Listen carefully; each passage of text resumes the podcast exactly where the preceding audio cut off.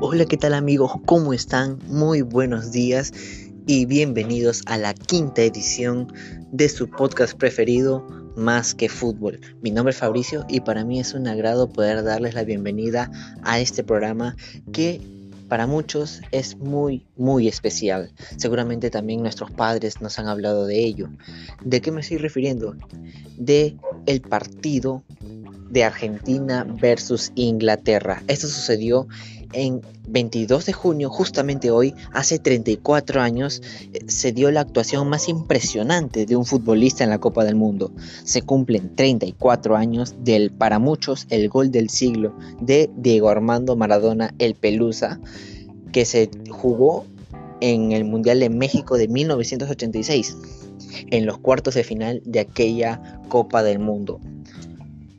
Empecemos a hablar sobre este partido.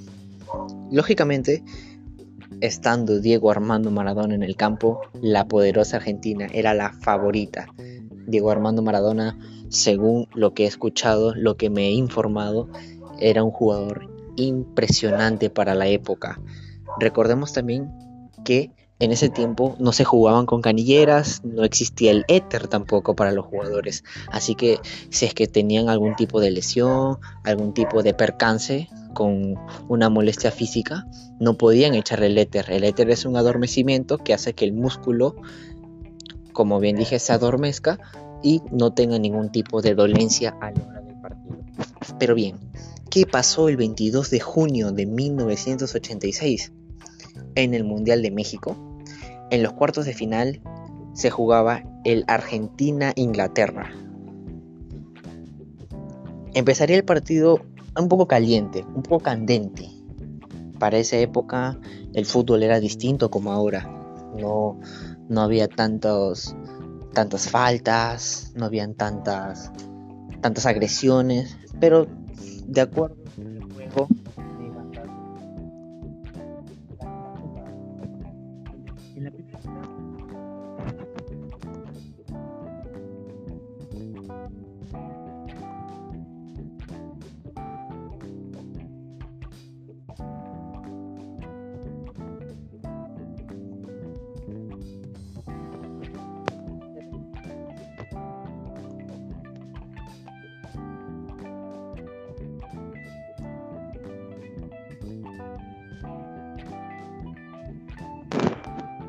pero el habilidoso Pelusa se adelantó al e impresionantemente alcanzó, pero con la mano.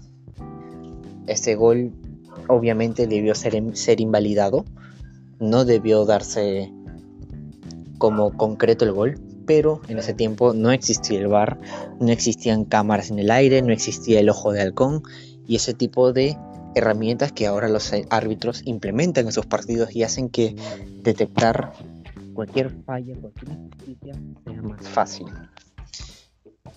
Luego de ese episodio del primer gol, solo tuvieron que pasar tres minutos, tres minutos para que sucediera el mejor gol de la historia, considerado por muchos, considerado por mi padre, por mi abuelo, tíos, etc. Y seguramente en sus casas también lo consideran así fue que el jugador, el astro argentino, se llevó a todo equipo inglés, incluyendo al arquero, desde la mitad de campo. Ese gol realmente fue muy, muy impresionante. En su época, Diego Armando Maradona tenía un físico increíble, no era muy alto, no, no era un jugador que físicamente era de estatura muy alta, pero era un jugador fuerte, con las piernas aguerridas, y aguantaba a todo aquel que se le atravesara en el camino. Finalmente, en el minuto 80, Gary Lineker los acercó al cuadro inglés, pero no fue suficiente para que la Argentina de Diego Armando Maradona pase a la semifinal, en que en donde se coronaría campeón absoluto de aquella Copa del Mundo. Recordemos también que Diego Armando Maradona quedó segundo en la, pues, en la dicha por ser eh, el, pichichi de, aquel torneo, solo superado por el ya mencionado Gary Lineker con seis anotaciones y el argentino solo con 5. Creo que era ese tema para tocarlo más a fondo porque surge la polémica, surge de cierto modo la intriga de muchos hinchas ingleses. Aún veo en todos los medios que se quejan, que dicen que, ese gol no se, no se debió dar en, en el partido, el primer gol, que fue injusto. Pero bueno, las cosas son así, las cosas se dan y ya, ya no hay vuelta atrás. Fue un gran, gran equipo argentino, un merecido campeón porque hacía las cosas bien, solo que ese gol creo, a mi parecer, manchó toda la campaña. Pero fuera de eso, fue un gran equipo argentino. Cerrando el tema, el efemérides que emocionó a muchos, pasamos a, a otro efemérides, sí, específicamente con el que hace exactamente dos años Mohamed Salah el egipcio firmaba por el Liverpool de Inglaterra. Recordemos que él había estado antes en la Premier League eh, defendiendo la camiseta del Chelsea, fue a préstamo hacia la Roma, luego salió a la Fiorentina, pero no pudo brillar, ya era un jugador que estaba prácticamente desconectado del fútbol, era un jugador muy, muy rápido, pero lamentablemente no tenía muchas las oportunidades. Jürgen Klopp, el alemán, ex técnico del Borussia Dortmund, decidió apostar por él, decidió apostar por su velocidad, por su fuerza y ahora creo calidad de jugador que es.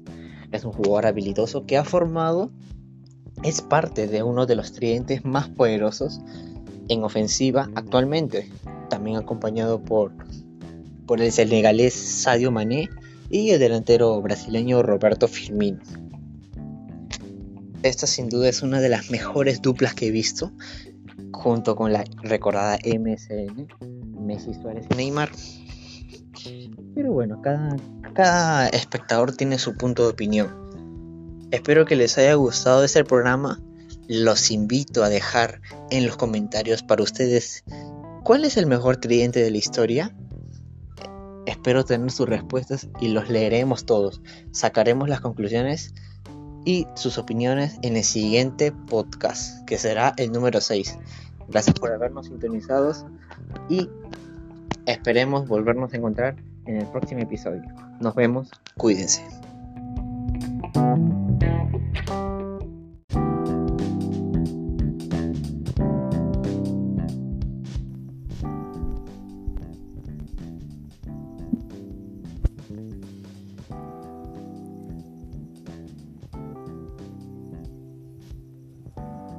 Hola, ¿cómo están familias del Perú? Mi nombre es Fabricio y les doy la bienvenida al programa Más que Fútbol. Y junto conmigo repasaremos las decisiones de las entidades más importantes del fútbol competitivo. Sin más preámbulo, comencemos.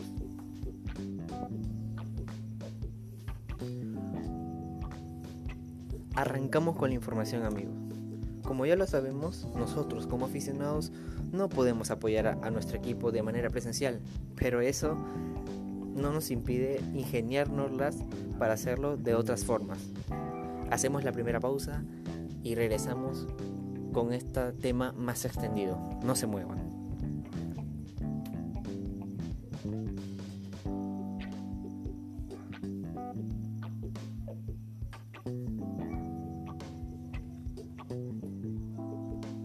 Como anunciamos antes de la pausa, nosotros como aficionados siempre queremos estar ligados a nuestro club y el club debe saber de ello. Esto hizo que el Hearts de Dinamarca colocara cámaras al interior del campo de entrenamiento y se conectara con sus hinchas por medidas de una videoconferencia. Esto con el fin de acercarlos más y que los hinchas puedan tener de cerca, de alguna manera, a los jugadores del primer equipo.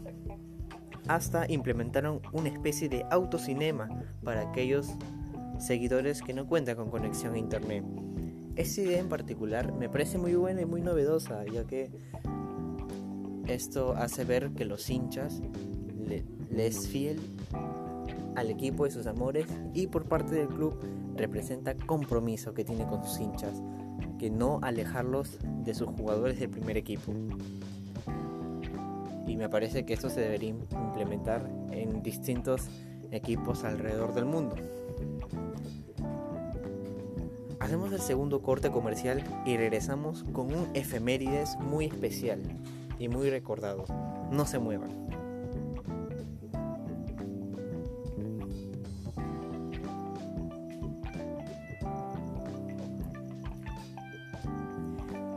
Regresamos, estimados oyentes. Como anunciamos antes de la pausa, el día de hoy les presentamos un efemérides para el recuerdo. El día de hoy, lamentablemente, el 29 de mayo de 1985 se cumplen 35 años de la tragedia de Heysel, uno de los días más tristes del fútbol considerado por muchos, donde en un partido de la Juventus de Italia y el Liverpool de Inglaterra, dicho sea de paso, por la final de la Copa de Europa, se registró una avalancha dejando 39 aficionados fallecidos y 600 aficionados heridos. Esto fue producto de una avalancha, un fenómeno natural. Lamentablemente estos fenómenos son impredecibles para la mala suerte de las aficiones, de los hinchas que se encontraban en el terreno de juego, les jugó una mala pasada del clima y lamentablemente hubieron esa cantidad de afectados. Posteriormente, luego de ese partido, se hizo conmemoración a esta fecha, se le guarda mucho luto, ya que fue en una final de Copa de Europa. Y amigos, noticia de último minuto. Esto así, calientito.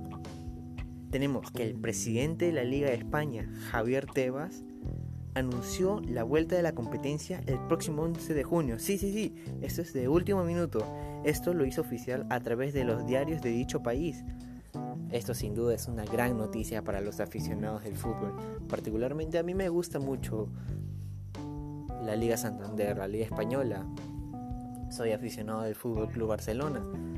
Respeto también los gustos de mis colegas que pueda tener.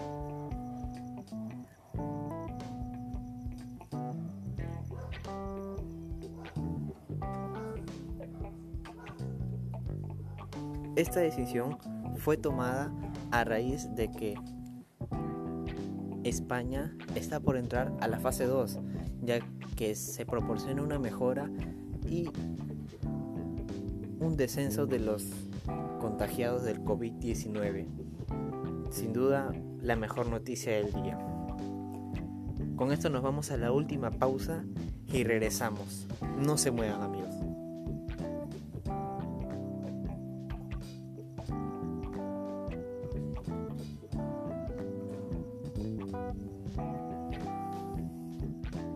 Regresamos amigos con lo último del programa de hoy. Les contamos que el diario francés L'Equipe publicó hoy que los equipos que pertenecen a su liga quedaron como idiotas. Sí amigos, como lo escuchan, como idiotas. Esto luego de escuchar que las otras ligas competitivas se reanudarán.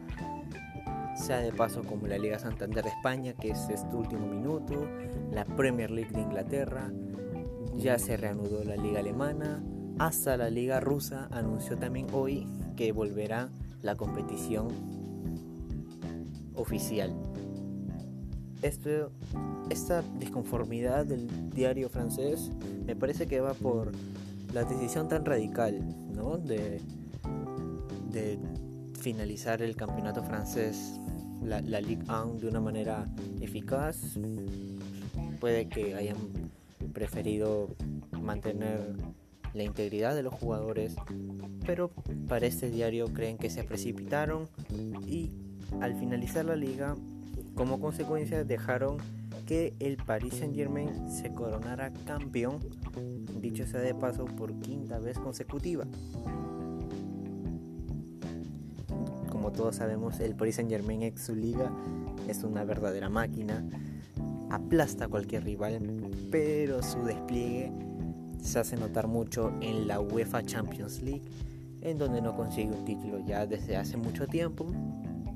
Sabemos que le cuesta mucho el Paris Saint Germain a pesar de tener un presidente al que que posee mucho dinero, trata de traer a las mejores estrellas, tiene al brasileño Neymar, a Kylian Mbappé, son jugadores que marcan la diferencia individualmente, pero bueno, en el fútbol no todo es individual, sino es todo colectivo también.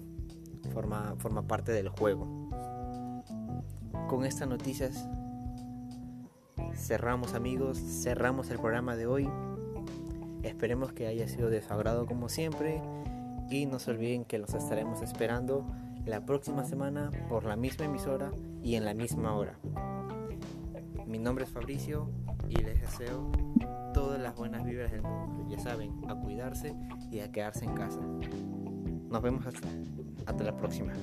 Chao, chao.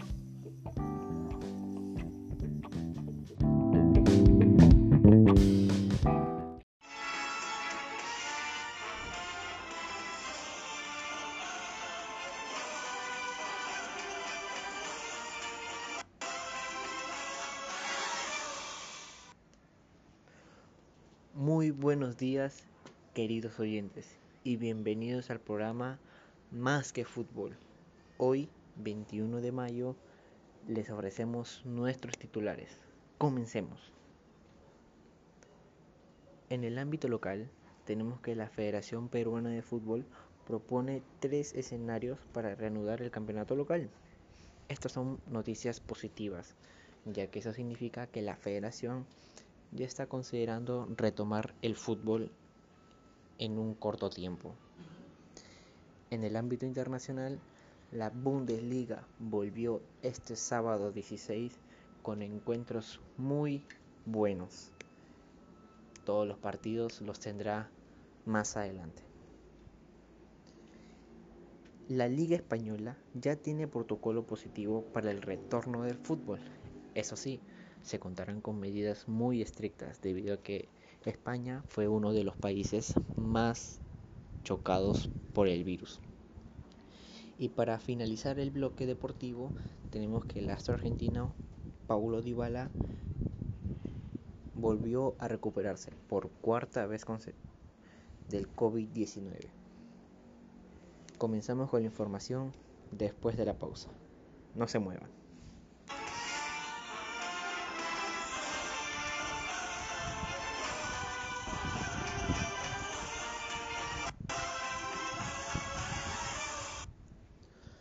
Como les adelantamos en titulares amigos, el torneo local propuso tres escenarios para el retorno del fútbol. El primer escenario que propusieron, que fue el más novedoso por cierto, sería en que todos los encuentros se desarrollen en la ciudad de Lima, aunque esta posibilidad está aún siendo evaluada, no es nada oficial. El segundo escenario sería que cuando se termine de disputar el torneo apertura, luego se jugarían dos liguillas, la primera con los 12 mejores equipos del acumulado. Eso hará que se enfrenten todos los equipos para el título y para la clasificación de los torneos internacionales. Y el tercer y último escenario serían que los 20 clubes se dividan en cuatro grupos, de acuerdo a su ubicación geográfica. Los ganadores de cada yape disputarán los famosos playoffs por el título del torneo. Hacemos una pausa y volvemos. No se muevan amigos.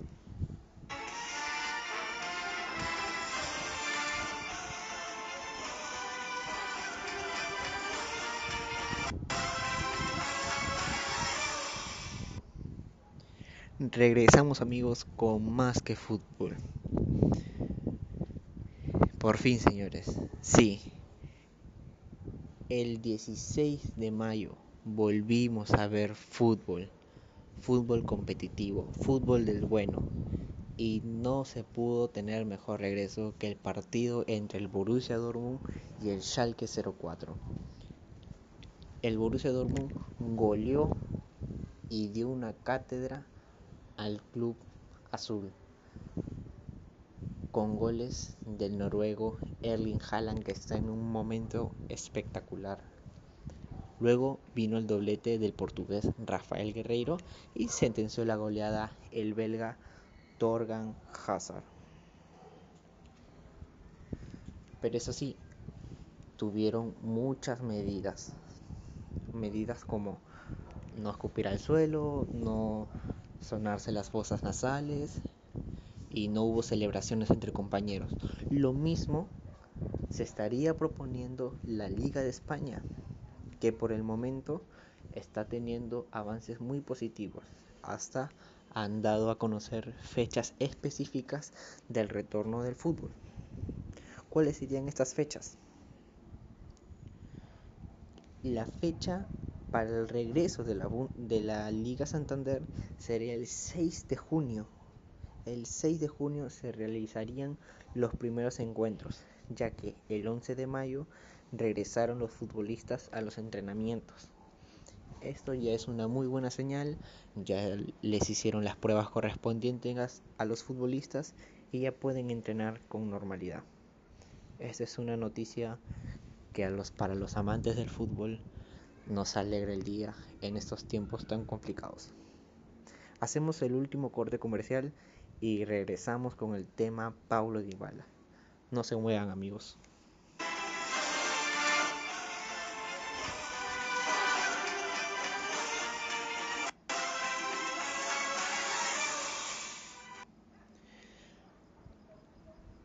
Y estamos aquí amigos con el último bloque del programa para informarles que la figura argentina Paulo Dybala se ha recuperado del COVID-19. Esto deriva del mismo club italiano que dio a conocer que el futbolista se encuentra completamente recuperado. Esto después de que la joya diera positivo por cuarta vez en tan solo seis semanas. Paulo dio a conocer la felicidad de su recuperación a través de su cuenta de Instagram colgando una foto donde manifiesta finalmente curado del COVID-19. Esta es una noticia que nos alegra, nos alegra saber que los futbolistas contagiados están saliendo adelante, están tomando las precauciones del caso y poco a poco todas las personas que aún tienen este virus se podrán recuperar. Con esto amigos, finalizamos el programa de hoy. Les iremos informando ante cualquier noticia, cualquier eventualidad. Nosotros estamos para informarles.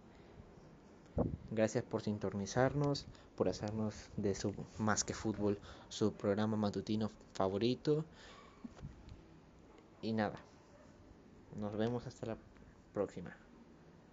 Cuídense mucho y Dios los bendiga.